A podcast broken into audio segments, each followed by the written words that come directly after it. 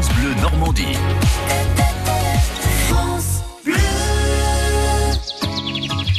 Cet été sur France Bleu, on découvre les jardins de Normandie et nous sommes ce matin dans le Calvados, dans le pays d'Auge, au château de Canon. Et tout autour du château, il y a les jardins de Canon.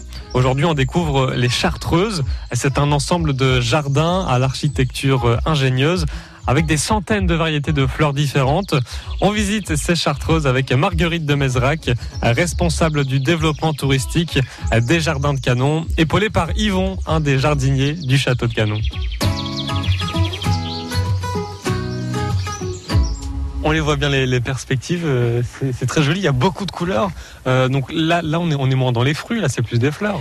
Voilà, exactement. Il y a des fruits, mais, mais maintenant, ce qui fait vraiment le, le charme de ces jardins, c'est les vivaces, en effet, les fleurs. On a plus de 200 variétés à peu près, et avec une floraison, du coup, qui s'échelonne pour que euh, bah, ce soit fleuri de, de juin à fin septembre, même en octobre, c'est encore très beau. Hmm. Alors il y a beaucoup de fleurs, on va faire appel aux jardiniers peut-être. Yvon, venez avec nous Yvon. Euh, qu'est-ce qu'on a ici comme plantes, comme fleurs Alors il y, a des roses, euh, les flox roses, des lavataires. Là il y a un géranium, des astères. Alors les moyens, voilà.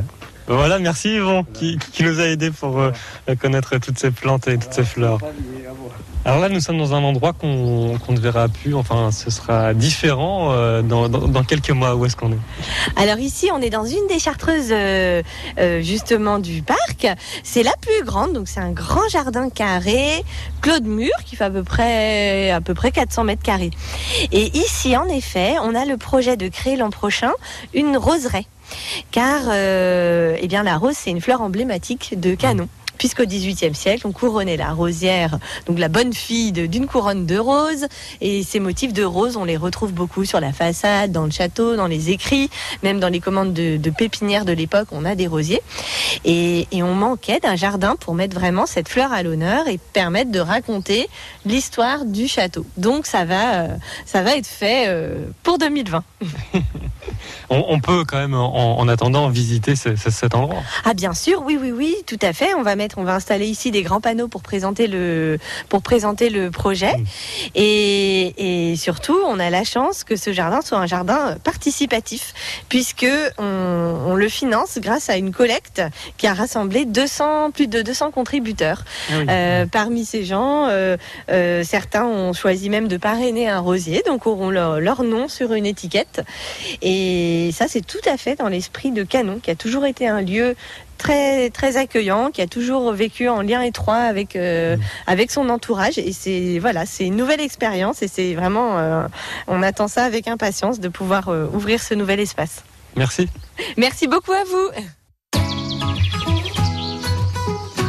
Jardins du château de Canon à Mésidon, Vallée d'Auge, sont ouverts tous les jours de 10h30 à 13h et de 14h à 19h. Et c'est 7 euros par personne. Euh, toutes les infos sont à retrouver sur châteaudecanon.com.